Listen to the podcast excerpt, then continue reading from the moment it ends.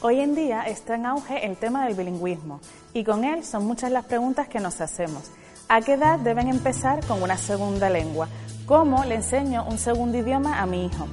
Cuando la segunda lengua se introduce durante la primera infancia de 0 a 6 años, se maximiza la capacidad de aprendizaje. Esto es, se debe a la plasticidad cerebral, es decir, la capacidad del cerebro de adaptarse a los cambios. Está comprobado que a menor edad la capacidad de aprendizaje es mayor.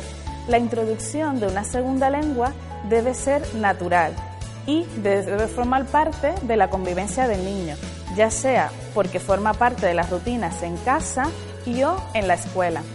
En edades tempranas no se debe introducir un aprendizaje reglado de una segunda lengua, es decir, no se debe enfocar en el aprendizaje fonético o gramático, sino más bien en la convivencia y la naturalidad con esa lengua.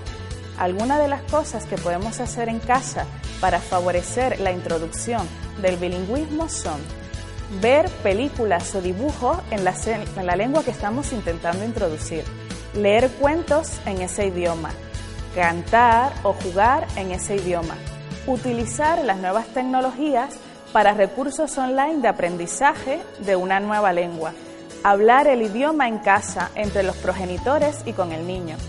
Un problema que nos podemos encontrar cuando introducimos una segunda lengua es que los progenitores no la dominen lo que puede crear dificultad e inseguridad a la hora de insertar el bilingüismo en casa. Si ese es el caso, existen otras formas de introducir la lengua en la convivencia, además de las que hemos mencionado anteriormente, pueden ir juntos al teatro, hacer actividades en esa nueva lengua, asistir a clases juntos, eh, contratar una niñera extranjera que sea su lengua nativa o buscar una escuela infantil bilingüe. Recuerda que el aprendizaje en las edades tempranas no debe ser normativo y reglado. Es esencial que sea un aprendizaje no forzado, lúdico y natural, para que tu hijo disfrute con el aprendizaje.